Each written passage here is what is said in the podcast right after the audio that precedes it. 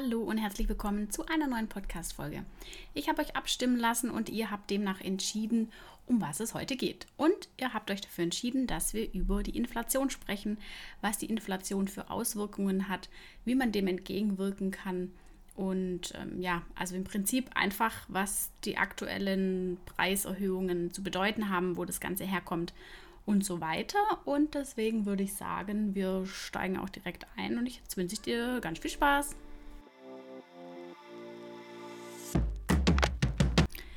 Kleiner Spoiler vorab. Die Podcast-Folge ist leider ein bisschen wild geworden, weil mir im Nachhinein, wo ich es nochmal angehört habe, aufgefallen ist, dass es irgendwie nicht ganz so toll erklärt war und deswegen habe ich dann im Nachhinein nochmal ein bisschen was aufgenommen, nochmal reingeschnitten. Ich hoffe, es ist trotzdem einigermaßen verständlich. Wenn nicht, ähm, shame on me, schreibt mir gerne eine Nachricht und dann versuche ich das nochmal auf eine andere Art und Weise besser zu erklären. Ansonsten gibt es den Podcast diese Folge ja auch nochmal zum Nachlesen. Ja, man hört und liest überall von der steigenden Inflationsrate. Wir sind aktuell, glaube ich, bei knapp 8 Prozent. Das ist schon richtig heftig. Ähm, was das genau bedeutet, da kommen wir dann gleich drauf zu sprechen. Aber jetzt mal ganz allgemein. Inflation, wenn man das aus dem Duden rausliest, bedeutet das, dass es in Anführungszeichen anhaltende allgemeine Erhöhung des Preisniveaus und dadurch bedingt Rückgang der Kaufkraft einer Währung. Ja, also wenn du jetzt genauso viel verstanden hast wie ich, dann ist gut. Also ganz allgemein gehen wir vielleicht mal kurz darauf, dass es zur Inflation auch das Wort Deflation gibt. Das ist quasi das Pendant bzw. das Gegenstück dazu. Und was die Inflation ist, ist im Endeffekt, dass dein Geld an Wert verliert. Also das ist eine Geldentwertung. Eine Deflation ist im Prinzip genau das Gegenteil. Klingt jetzt im ersten Moment besser, als es ähm, ja, tatsächlich ist. Also vielleicht an einem ganz einfachen Beispiel. Du hast dir vor einem Jahr Brot gekauft für 2 Euro. Also du hast dem Bäcker 2 Euro gegeben und hast dafür ein ganzes Brot bekommen. Wenn wir jetzt eine steigende Inflation haben, verliert dein Geld an Wert. Das bedeutet, wenn du jetzt zum Bäcker gehst und dem Bäcker wieder 2 Euro gibst, bekommst du zwar auch Brot, allerdings dafür wesentlich weniger. Wahrscheinlich bekommst du aktuell nur noch das, die Hälfte von dem Brot, wie vor einem Jahr. Das bedeutet, dein Geld verliert an Wert, deine Ersparnisse werden weniger und dein Azubi-Lohn steigt ja nicht. Das ist ja genau die Krux an der Sache. Also dein, dein Lohn, der steigt nicht, die Preise steigen allerdings und nur weil die Preise jetzt steigen, heißt es ja nicht zwangsläufig, dass jeder jetzt automatisch mehr verdient. Was das dann für Auswirkungen hat, da kommen wir nachher noch dazu. Jetzt mal ganz kurz zu dem Begriff Deflation. Das ist ja im Prinzip das Gegenteil davon, ähm, von, der, von der Inflation. Deflation ist im Prinzip genau das Gegenteil. Also dein Geld wird mehr wert und die Preise für Dienstleistungen und Waren sinken. Das ist in dem Fall dann eine Geldaufwertung, also genau das Gegenteil von der Inflation. Ist allerdings, es klingt jetzt besser als es ist, weil die Auswirkungen wären im Endeffekt, du musst dir mal vorstellen, dein ähm, Brot kostet jetzt 2 Euro und wir haben eine Deflation. Das heißt, dein Geld ist mehr wert und das, der Preis für das Brot sinkt. Dann, dann kostet das Brot jetzt auf einmal nur noch 1,50. Die, die, die Konsequenz daraus wäre allerdings, dass der Konsument, also dass du dann im Endeffekt spekulierst, dass die Preise noch weiter sinken. Ähm, und das kommt dann, das ist ja wie ein Strudel. Du kaufst dann nichts mehr, was du nicht unbedingt müsstest, weil dein, weil du davon ausgehst oder weil du darauf spekulierst, dass die Preise noch weiter fallen. Das heißt, die Nachfrage würde sinken und das Angebot wäre dann wieder zu groß. Also Angebot und Nachfrage reguliert ja immer so ein bisschen den Markt. Wenn wir es jetzt nochmal ganz extrem betrachten, dann gibt es auch noch den Begriff Hyperinflation. Also wenn wir nochmal auf die Inflation zurück zu sprechen kommen, das hat man zum Beispiel in den 30er Jahren, gab es eine ähm, Hyperinflation während der Weltfinanzkrise. Jetzt gehen wir mal ein bisschen Exkurs äh, geschichtlich zurück. Das ist im Endeffekt dann so gewesen, dass die Inflation wirklich, wirklich extrem war. Also wenn du mal so ein, äh, wenn wir wieder auf das Beispiel von dem Brot zurückgehen, kannst du dir vorstellen, dass 1923 ein Kilo Brot 474 Mark gekostet hat. Ein paar Wochen später hat es dann 2200 Mark gekostet und ein paar Monate später, Ende 1923, hat ein Brot oder ein Kilo Brot 14 Millionen Mark gekostet und knapp vier Wochen später 5,6 Milliarden Mark. Also da gab es dann auch wirklich Millionen und Milliarden Markscheine. Da könnt ihr einfach mal in, in Google eingeben, äh, Mil, Mil, Mil, Millionenschein, Mark. Ähm, das ist irre, was, was, was eine Hyperinflation in dem Fall dann zu bedeuten hat, weil du musst dir mal vorstellen, dein Geld ist ja gar nichts mehr wert. Du hast einen Milliarden-Markschein und kannst dir davon nicht mal ein Brot kaufen. Die Relation stimmt ja dann gar nicht mehr. Und deswegen, für uns ist das jetzt heute unvorstellbar, eine Hyperinflation. Aber um das mal so ein bisschen zu veranschaulichen, was, was eine Inflation in dem Fall ist, ist, dass dein Geld einfach weniger wert wird. Dass das Ganze nicht aus, aus der Bahn gerät, gibt es die EZB, also die Europäische Zentralbank. Die ist in dem Fall der Kontrolleur in Anführungszeichen, der das Ganze so ein bisschen bewacht und ein Auge drauf hat, dass es in dem Fall keine Hyperinflation mehr geben wird. Und die EZB, die kontrolliert auch den Markt so ein bisschen. Das macht die mit den, mit den Zinsen, die sie ähm, über die Banken geben kann. Dadurch wird der Markt kontrolliert. Und wenn wir mal nochmal auf die Inflation zurückkommen, wenn wir unabhängig jetzt von Corona, ähm, dem Krieg, den Lieferengpässen etc. gibt es ja jetzt aktuell eine Inflation von knapp 8%. Wenn wir mal aber auf ein ganz normales Geschehen schauen, unabhängig von den ganzen Krisen, die gerade sind, dann ist eine Inflation von knapp einem Prozent völlig normal. Und genau so sollte der Markt auch sein, dass es immer eine ganz leichte Inflation gibt. Also wenn der Markt Richtung Deflation geht, dann steuert die EZB auch wieder so ein bisschen dagegen. Und eigentlich hat man ja vor ein paar Wochen, Monaten ähm, auch mal drüber spekuliert, ob die EZB jetzt die Leitzinsen an, anhebt, dass die Inflation, dass da wieder ein bisschen gegengesteuert wird. Meines Wissens nach haben sie, haben sie es nicht gemacht. Die Inflation ist ja jetzt auch noch mal weiter gestiegen. Wir sind ja jetzt innerhalb von vier Wochen wieder um knapp ein Prozent gestiegen. Also irgendwann müssen sie dem Ganzen entgegenwirken, dass es eben nicht mehr wie damals eine Hyperinflation gibt. Wobei da muss tatsächlich noch sehr viel passieren, dass es dann so weit kommt. Das ist aber jetzt mal nur zur Veranschaulichung gewesen. Und wenn wir jetzt mal drüber nachdenken, was jetzt im Endeffekt besser ist, ist es jetzt, ist jetzt eine Inflation besser oder ist eine Deflation besser? Also es hat ja beides, ich sag mal, seine, seine Vor- und Nachteile. Es klingt im Endeffekt ja beides nicht wirklich toll. Also beides hat irgendwie äh, ja sein Für und Wider, aber beides ist jetzt nicht so, dass man sagt, okay, man, man wünscht sich das jetzt. Ähm, aber was ist denn jetzt nun das, das kleinere Übel in dem Fall? Auf den ersten Blick denkt man vielleicht, dass eine Deflation besser ist, weil das ja eine Geldaufwertung ist. Allerdings ist es nicht so, weil, das habe ich ja gerade schon gesagt, dass die EZB, also die Europäische Zentralbank, immer knapp eine Inflationsrate von 1 bis 2 Prozent anstrebt. Von dem her ist die Inflation schon das, was man auf dem Markt möchte, weil einfach durch die minimale Geldentwertung, es ist dann, sind wir wieder bei Angebot und Nachfrage. Also du musst dir vorstellen, bei der Deflation ist es ja so, dass du weniger kaufst, weil du spekulierst, dass die Preise noch weiter fallen. Bei einer Inflation passiert ja dann genau das Gegenteil. Du kaufst mehr, weil du Angst hast, dass die Produkte weniger werden. Und das kurbelt wiederum die Wirtschaft an. Und das ist dann so dieser Kreislauf, der sich daraus entwickelt, das ist der ganz normale Wirtschaftskreislauf im Endeffekt von dem wir alle irgendwie leben, weil ohne Konsum und ohne äh, ja, Einkauf von Produkten, Waren, Dienstleistungen können wir im Endeffekt alle nicht überleben, weil wir in irgendeiner Art und Weise alle davon irgendwie abhängig sind. Von dem her ist es schon erstrebenswert, eine Inflation von 1 bis 2 Prozent zu haben. Allerdings sind wir ja momentan bei knapp 8 Prozent und das ist natürlich schon ein heftiger Unterschied. Das heißt, jetzt sollten wir uns mal ein bisschen darüber Gedanken machen, was für Auswirkungen die aktuelle Inflation für dich und für deine Ausbildung haben.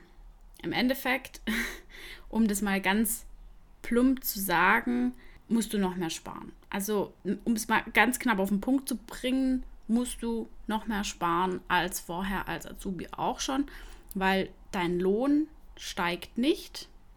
Also dein, dein eigentlicher Lohn, den du als Azubi verdienst, der wird dadurch nicht steigen. Also du hast als Azubi eben auch einen wahnsinnig geringen Verhandlungsspielraum.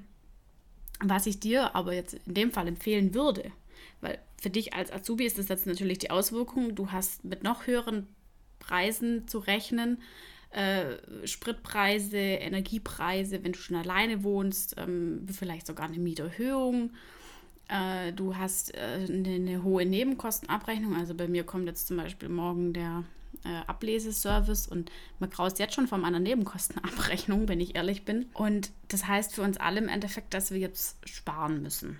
Wie gesagt, du als Azubi hast jetzt nicht so einen, du hast jetzt nicht so einen, so einen krassen äh, Hebel, an dem du drehen kannst, wenn es jetzt um das Thema Gehalt geht, wie jetzt ein normaler Angestellter. Aber was du machen kannst, ist, dass du über ähm, Mitarbeiterbenefits zum Beispiel mit deinem Azubi-Betreuer diskutierst, dass du dich mal schlau machst, was es bei dir für Mitarbeiterbenefits gibt. Wenn es zum Beispiel ein Zuschuss zum Mittagessen ist oder, ähm, weiß ich nicht, zum Beispiel ein Zuschuss zu den öffentlichen Verkehrsmitteln, dass du das mal prüfst, weil da, das ist natürlich schon eine Stellschraube, an der man drehen kann. Und solltest du das aktuell noch nicht bekommen, würde ich dir auch einfach mal empfehlen, da einfach mal nachzufragen, ähm, ob, ob man da irgendwas machen kann.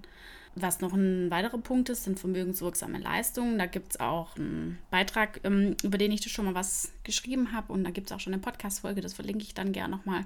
Weil vermögenswirksame Leistungen, wenn du das nicht beantragst, also dein Arbeitgeber würde das nicht von sich aus geben. Du musst es aktiv einfordern. Ähm, du hast damit aber nichts verloren, weil das ist im Endeffekt Geld, das dein Arbeitgeber dir gibt, um Geld anzulegen und zu sparen.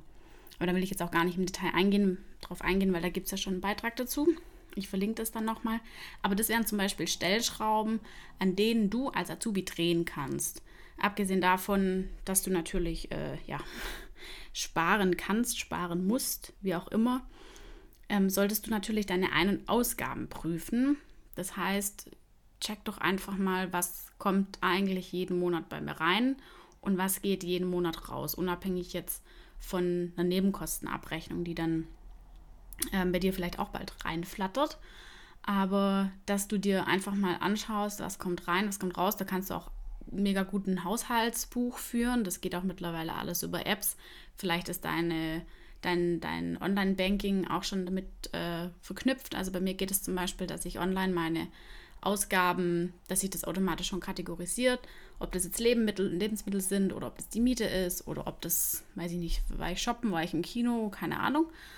Das sortiert dann alles automatisch ein und da siehst du dann erstmal, wo hast du Ausgaben, was gibst du jeden Monat aus, wo kannst du vielleicht noch mal ein bisschen einsparen, wo, ja, an welchen Stellschrauben lässt sich in dem Fall drehen. Und mit so einem Haushaltsbuch lässt sich das erst ähm, lässt sich das echt gut mal checken. Das würde ich dir auch empfehlen, auf jeden Fall mindestens für drei Monate zu führen, dass du das im Endeffekt dann direkt siehst. Am allerbesten ist es, wenn du, das ist aber auch wieder so eine Geschmackssache, aber ich persönlich finde es am allerbesten, alles mit Karte zu zahlen. Das ist ja jetzt gerade wieder so ein bisschen schwierig, weil diese vielen Kartenterminals nicht funktionieren. Aber wenn das funktionieren sollte, zahle ich persönlich alles immer mit Karte dass ich ähm, in meiner in meinem Online-Banking dann direkt sehe, was ich für was ausgegeben habe. Und das ordnet es dann, wie gesagt, auch immer entsprechend dann schon zu. Und wenn du viel mit Bargeld bezahlst, dann bei einem Haushaltsbuch eben entsprechend auch aufschreiben, äh, für was du das Geld ausgegeben hast. Abgesehen von den Strom- und Gaspreisen kannst du natürlich auch noch an den Spritpreisen so ein bisschen drehen. Da gibt es ja jetzt dieses 9-Euro-Ticket, ähm, das du dir kaufen kannst, um auf die öffentlichen Verkehrsmittel zuzugreifen. Und wenn du aber aufs Auto angewiesen bist, musst du natürlich tanken. Im Endeffekt, was es kostet, das kostet es dann. Du kannst zum Beispiel Apps nutzen, die dir die Preise von den Tankstellen in deiner näheren Umgebung anzeigen. Das finde ich eigentlich immer ganz praktisch, weil dann kannst du auch mal so ein bisschen selber vergleichen, wann ist es zu welcher Uhrzeit an welcher Tankstelle am günstigsten. Aber schon mal so viel vorab. Am Abend nach ja, so 19, 20 Uhr ist es doch schon mit am günstigsten. Also wenn du jetzt morgen zum 8 zum Tanken gehst, musst du dich nicht wundern, wenn du 5, 6, 7, 8 Cent mehr bezahlst, weil das natürlich mitten im Berufsverkehr genauso nachmittags dann gegen 16, 17 Uhr. Also da muss man sich dann eben auch nicht wundern, wenn man mehr bezahlt. Aber nichtsdestotrotz würde ich dir trotzdem empfehlen, die Tank-Apps zu nutzen und die Spritpreise zu vergleichen. Die Apps, die sind auch kostenlos und da zeigt sie dann direkt an, welche Tankstelle ist momentan in meiner näheren Umgebung am günstigsten. Abgesehen davon können wir als Normalos in Anführungszeichen, an der aktuellen Situation nichts ändern. Wir können weder die Inflation beeinflussen, noch äh, dazu beitragen, dass es irgendwie eine Defla in Richtung Deflation wieder geht oder dass die Inflation zumindest ähm, wieder sinkt. Wir können nicht die Leitzinsen beeinflussen. Wir haben darauf keinerlei Auswirkungen, was dann zu dem Umkehrschluss kommt, dass wir nichts tun können, außer abzuwarten und uns auf die Politik zu verlassen, dass die langsam mal ja, aus dem Quark kommen, endlich mal schauen, dass da wieder ein bisschen Ruhe reinkommt und dass sich das wieder alles ein bisschen normalisiert. Es ist so, dass sich die Lage irgendwann wieder normalisieren wird. Es wird nicht absehbar sein. Also es ist jetzt nicht so, dass es in drei Wochen alles wieder okay ist und die Preise wieder fallen und sich das alles wieder Richtung Normalität ähm, hinstreckt. Das hängt eben meiner Meinung nach auch mega viel mit dem, mit dem aktuellen Ukraine-Krieg zusammen. Abgesehen davon äh, sind die Lieferverzögerungen auch, was durch, wo immer noch durch Corona verursacht ist, dass sich das alles noch ein bisschen ziehen wird. Aber früher oder später wird es wieder besser werden. Und das bedeutet bis dahin einfach Füße stillhalten, so viel sparen, wie nur geht. Ganz ehrlich, im Zweifel, wenn du mehr Ausgaben hast als Einnahmen, dann musst du deine Einnahmen erhöhen. Das ist dann halt einfach so. Und dann musst du noch einen zusätzlichen Job annehmen. Und da kann ich dir auch gerne nochmal was verlinken, wie das im Endeffekt funktioniert mit dem, mit dem Minijob. Ähm, da habe ich auch schon einen Beitrag dazu geschrieben und dass auch der Minijob, die, die, der Mindestlohn dieses Jahr im Herbst äh, steigen wird, gesetzlich, was ja schon mal gute Nachrichten sind. Das heißt, du musst ein bisschen weniger arbeiten für äh, mehr Geld. Das ist ja schon mal erfreulich. Aber nichtsdestotrotz wirst du auf kurz oder lang, wenn deine Ausgaben höher sind als deine Einnahmen, nicht drum rumkommen, einen zweiten Job anzunehmen. Oder du musst halt deine Ausgaben minimieren. Und das heißt dann, entweder du musst wenn du ein Auto hast, auf dein Auto verzichten und auf ein öffentlichen Verkehrsmittel zurückgreifen. Oder du musst äh, von einer eigenen Wohnung in eine WG ziehen, um dadurch Kosten zu sparen. Oder, oder, oder. Also wenn es solche großen Kostenblöcke sind, dann musst du da vielleicht auch einfach radikal ähm, mal ein bisschen umschwenken. Andernfalls sind natürlich solche ja, Tipps wie äh, günstiger Lebensmittel einkaufen, eben zu den genannten Uhrzeiten zum Tanken gehen, äh, doch Mitarbeiterbenefits beantragen etc. Da, ähm, da, da gibt es ja auch schon einen Beitrag und auch eine Podcast-Folge mit Spartipps, die ich dir empfehle. Ähm, das sind dann eben so die Stellschrauben, an denen du drehen kannst, bis das Ganze wieder ein bisschen normaler läuft, sich wieder ein bisschen normalisiert hat. Und ja, im Endeffekt muss dann jeder auch so ein bisschen danach gucken, dass er eben über die Runden kommt. Und der eine hat da die Stellschraube und die andere die. Ähm, Stellschraube, an der er drehen kann. Und wenn du eben keine Stellschrauben hast, dann musst du eben deinen Lohn erhöhen. Du musst jetzt aber keine Angst haben, dass du wegen der Inflation deinen Ausbildungsplatz zum Beispiel verlierst. Also wenn es um dein Unternehmen, in dem du deine Ausbildung machst, bislang gut gestanden hat und das jetzt äh, die letzten Monate Corona, Krieg etc keine großen Auswirkungen auf das Geschäftsvorhaben von, von dem Ausbildungsbetrieb von der hatten, dann wird die Inflation da jetzt auch kaum was ähm, dran verändern, sodass du dir da eigentlich keine Sorgen machen müsstest. es ist natürlich auch immer, je nachdem, was bekommt man mit, wie es hinter den Kulissen läuft. Als Azubi hat man dann vielleicht auch nicht so den Einblick wie jetzt ähm, ein Festangestellter oder jemand, der halt in einer anderen Position arbeitet. Dann, wenn du ein ungutes Gefühl hast, würde ich an deiner Stelle einfach mit deinem Azubi-Betreuer reden und fragen, hey, wie ist denn die aktuelle Lage? Muss ich mir Sorgen machen? Wie sieht es denn aus?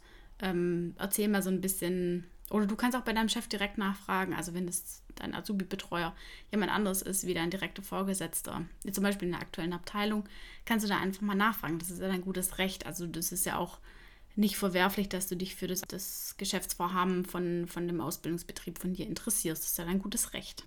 Ich weiß, man darf nicht in Schönheit sterben, wie man so schön sagt, oder man darf es nicht übertreiben mit, der, mit dem Perfektionismus, aber ich möchte ja für dich das bestmögliche Ergebnis in einer Podcast-Folge und deswegen hier jetzt nochmal ein kleiner Zwischenreinschnitt, weil ich habe mir die Folge nochmal angehört und bin mir äh, ja bei dem einen oder anderen selber so ein bisschen über die äh, Füße gefallen, wo ich gemerkt habe, das ist jetzt nicht so ganz so toll erklärt.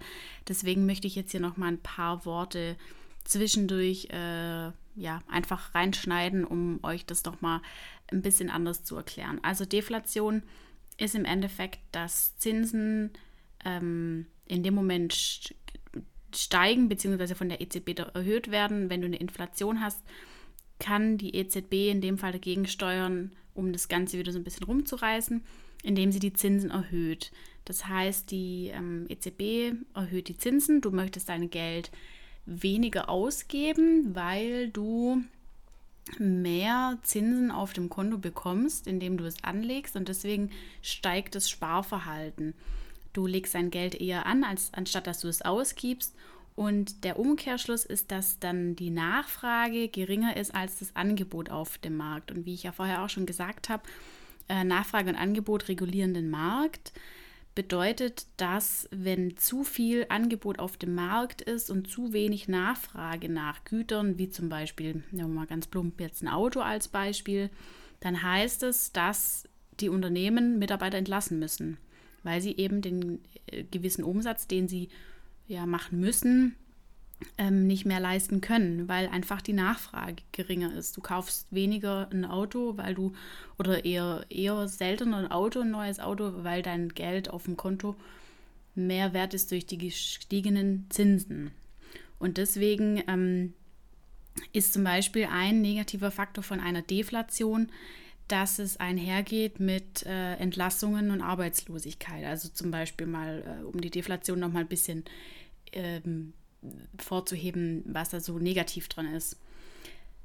Dann noch als Hinweis, wie die Inflation gemessen wird. Ähm, das ist vielleicht auch noch ganz spannend, dass man die Inflation, weil die Zahl muss man ja irgendwo herbekommen, und das misst man an alltäglichen Gütern. Das sind 650 Stück. Das ist so eine Art Warenkorb. Und der besteht aus äh, ganz normalen Alltagsgegenständen, die du und ich jeden Tag benutzen. Wie zum Beispiel Lebensmittel sind da verschiedene dabei. Oder auch die aktuellen Strompreise, ähm, Benzin, Diesel oder auch äh, die Durchschnittsmiete von, von einer deutschen Stadt. Und äh, da wird dann der Preis verglichen mit den Preisen von Vorjahren. Und ich habe ja auch schon erwähnt, dass die EZB die Zinsen überlegt hat anzuheben, weil die Inflation eben gerade so durch die Decke geht, müssen sie da auf kurz oder lang dagegen regulieren. Und da habe ich mich jetzt auch nochmal schlau gemacht. Und zwar haben sie das voraussichtlich vor, im Juli anzuheben. Ähm, das soll in mehreren Schritten passieren. Einmal jetzt im Juli und dann nochmal ähm, zu einem späteren Zeitpunkt.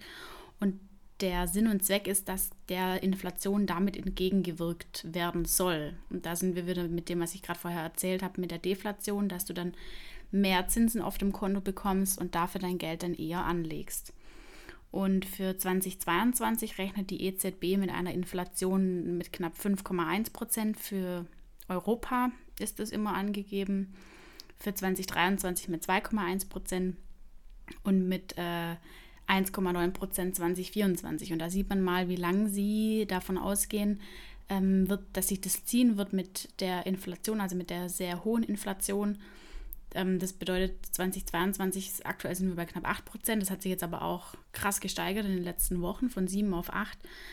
Und die gehen jetzt davon aus, dass wir bei knapp 5 landen werden, was immer noch sehr hoch ist. Also das ist das, was ich auch am Anfang gesagt habe, dass damit nicht schnell zu rechnen ist, dass es ein schnelles Ende findet. Also man muss schon davon ausgehen, dass sich das jetzt noch ein bisschen ziehen wird. Und die Auswirkungen als Sparer bzw. Endkonsument wird man auch nicht sofort merken. Also nur weil die EZB jetzt den Leitzins anhebt, heißt es noch, lang, noch lange nicht, dass du jetzt einen Tag später auf deinem Konto wieder, weiß ich nicht, ein Prozent Zinsen bekommst. Das wäre ja ein Traum. Von dem her, wir werden das wieder als allerletzte merken, wie bei so vielem leider.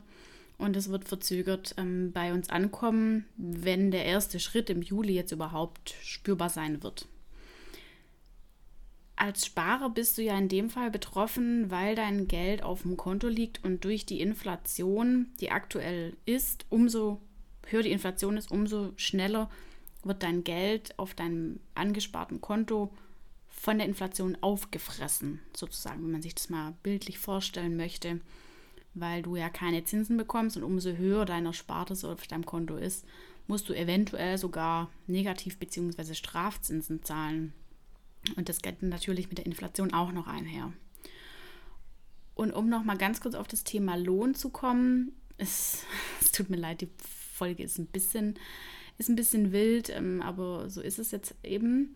Aber wenn man noch mal auf das Thema Lohn kommt, dann ähm, habe ich ja vorher schon gesagt, dass du als Azubi jetzt nicht unbedingt so einen krassen äh, ja, so eine krasse Auswirkung darauf haben kannst, was mit deinem Lohn passiert, weil du eben meistens vorgegebene Löhne hast. Äh, da ist wieder so der Hinweis Mitarbeiter-Benefits, verlinke ich auch noch mal in der Podcast-Folge, ähm, wo du so ein bisschen an dem Hebel drehen kannst. Aber es ist nun mal so, dass wenn jetzt die Inflation steigt und die Preise für uns alle steigen, also ich bezahle ja auch mehr Leben, äh, an Lebensmitteln, genauso wie du. Und der eine verdient eben mehr und der andere verdient nicht mehr. Aber wenn jetzt alle hingehen zu ihrem Chef oder zu der Chefin und sagen, hey, ich will mehr Lohn, dann entwickelt sich eine so, so, sogenannte Lohnpreisspirale. Und das bedeutet, dass umso mehr Lohn ich von dir einfordere, oder nicht von dir, sondern von meinem Chef einfordere, weil meine Preise ja auch gestiegen sind für Lebensmittel, ähm, umso mehr Lohn will ich und umso mehr muss er ja wiederum seine Preise steigern, um den Lohn erstmal zu verdienen. Also ich hoffe, du verstehst auch, was ich raus will. Das ist ja dann, also das nennt sich Lohnpreisspirale, dass wenn alle mehr Lohn fordern, die Preise steigen und durch die gestiegenen Preise muss man dann wiederum die Löhne erhöhen, weil die Löhne oder die Preise für die Endkonsumenten wieder höher geworden sind. Und das, wenn man da einmal anfängt, dann ähm, äh, ist es sehr schwierig, da dem Ganzen wieder entgegenzuwirken. Und deswegen muss die EZB auf kurz oder lang der Inflation entgegenwirken, um eben so eine Lohnpreisspirale zu verhindern. Und wenn wir jetzt nochmal ähm, darauf zu sprechen kommen, warum eine Inflation von knapp 2% gut ist, fragt man sich ja vielleicht jetzt auch, warum, warum ist denn jetzt die Inflation ähm, überhaupt gut? Nochmal kurz zusammengefasst die Inflation kurbelt die Wirtschaft an. Und der Hintergrund ist, dass Unternehmen ja nur in, Invest in, in Innovationen heißt und Technologien investieren, so, wenn sie mit steigenden Gewinnen rechnen können. Und deswegen ist eine kleine, aber feine Inflation von 1 bis 2 Prozent immer gut, weil das die Wirtschaft und den Markt ankurbelt, weil das ja bedeutet leichte Inflation, die, Steig die Preise werden leicht steigen. Und deswegen, wenn die Preise leicht steigen, können Unternehmen mit steigenden Einnahmen und steigendem Umsatz rechnen, was wiederum dazu führt, dass sie mehr Leute einstellen können, mehr Arbeitsplätze und im Endeffekt macht es auf kurz oder lang auch unseren Job aus. Also genauso wie deinen Job, genauso wie meinen Job. Und wir wollen ja alle von irgendwas unsere Brötchen verdienen. Und deswegen ist eine Inflation von knapp 2% ähm, gut. Ja, und in dem Fall würde ich es jetzt nochmal ganz kurz zusammenfassen, was ich jetzt erzählt habe. Also Inflation bedeutet im Endeffekt, dass dein Geld weniger wert wird, die Preise steigen, es ist eine Geldentwertung. Du kannst dir von deinem Geld weniger kaufen. Du kannst dir diese Eselsbrücke merken. Vor einem Jahr hast du für 2 Euro noch ein Brot bekommen, jetzt bekommst du für 2 Euro noch ein halbes Brot. Das Gegenteil davon ist die Deflation, das ist die Geldaufwertung. Das heißt, wenn Preise für Waren und Dienstleistungen sinken, wird dein Geld mehr wert. Allerdings sinkt dadurch auch die Nachfrage und das Angebot steigt. Und nochmal kurz, was ist jetzt besser von beidem? Also das Normale, was angestrebt wird von der EZB, von der Europäischen Zentralbank, ist eine Inflation von plus minus 2%, 1 bis 2%, je nachdem. Und das ist dann auch die Preisstabilität. Also da spricht man von einem gesunden Markt sozusagen. Und du als Azubi musst jetzt in erster Linie sparen und gegebenenfalls deine Einnahmen erhöhen, sollten deine Ausgaben größer sein als deine Einnahmen. Das ist jetzt im Endeffekt der Beitrag zu dem Thema Inflation, was für Auswirkungen das für dich als Azubi hat, beziehungsweise auf deine Ausbildung und wie du mit der Situation umgehen kannst. Ja, und ich hoffe, dass ich jetzt so ein bisschen Licht ins Dunkle bringen konnte, was die Inflation bedeutet. Das ist ein bisschen ja, kom ein komplexes Thema, aber wenn man es einmal verstanden hat und ich hoffe, mit der Hyperinflation, mit diesen Milliarden Mark, was das Brot damals gekostet hat, konnte ich es so ein bisschen deutlich machen. Und solltest du noch irgendwelche Fragen haben oder das doch nicht so ganz verstanden haben, wie ich das erklärt habe, dann schreib mir sehr gerne und dann ja, können wir einfach nochmal drüber sprechen oder ich nehme noch meine Folge auf oder wie auch immer. Genau. In dem Fall freue ich mich, dass du bis zum Ende dabei geblieben bist und bis ganz bald.